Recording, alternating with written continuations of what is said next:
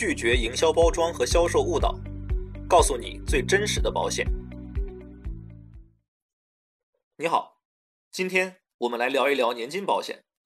我猜啊，作为客户，即便你对保险完全不懂，但如果我问你对年金险的印象是什么，你很可能会想到的是返还早呀、万能账户啊什么的，因为这些年几乎所有的保险公司都这么来包装年金险。你很可能也被业务员的这些产品信息狂轰滥炸过，有这样的印象一点都不奇怪。也许你也会比较喜欢返还早的年金险，毕竟见钱快嘛。像那种要等十几年，甚至到六十岁才返还的年金险，时间太长了。可是返还早就一定是好的年金产品吗？我给你举个例子。不过举例之前，我要先说明一下。返还早的话，你拿到钱的时间自然就早，你可以用这个钱再投资。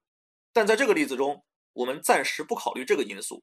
假设你拿到钱就会用掉，我们先单纯来看年金产品的返还总金额。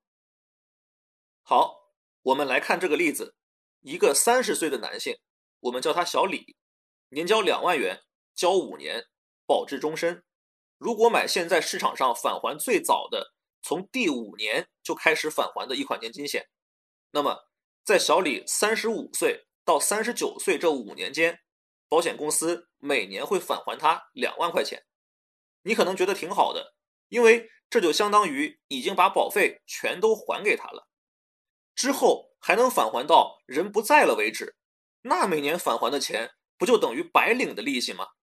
可惜啊，你想多了。因为之后每年的返还非常少，从四十岁至终身，每年保险公司只会再返还小李三百八十元，这点钱几乎可以忽略不计。我们假设小李能活到八十五岁，那么保险公司一共返还给他的钱也只有十一万七千四百八十元。不用我算，你也能感受到这个收益率低得令人发指吧？而如果小李买一款六十岁才开始返还的养老年金险，保险公司每年返还给他的是一万六千五百六十元。如果到八十五岁，一共返还给他的就是四十三万零五百六十元，返还总额要高得多。这是为什么呢？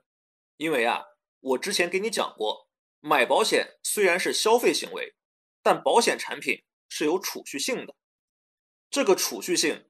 体现在现金价值中，现金价值是你退保的时候能拿回来的钱，它来源于你的保费。你可以理解为你所交的保费扣除保险公司的成本以后，剩下的就是现金价值。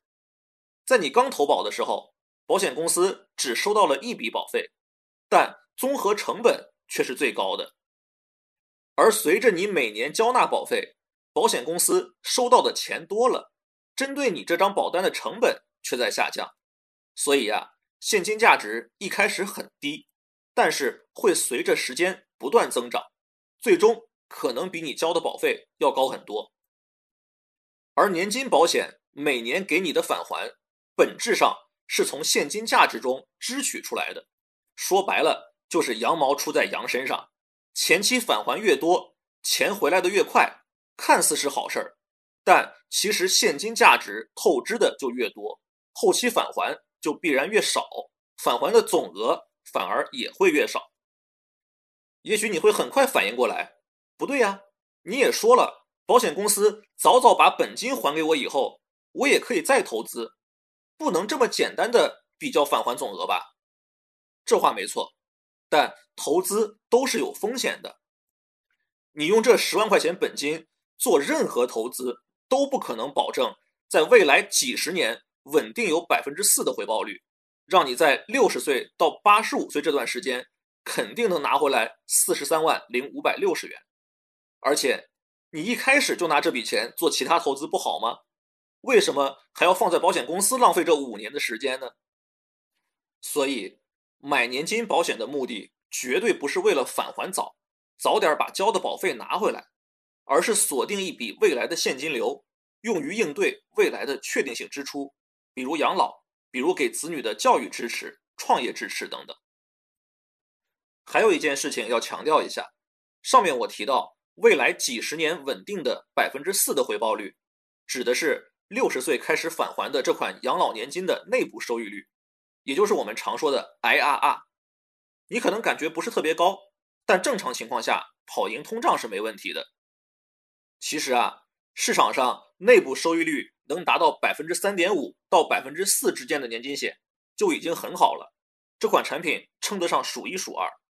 再说了，我们都知道，风险越高，收益才可能越高，而年金保险几乎是零风险的金融资产，能长期稳定有百分之四的回报，你还想怎么着啊？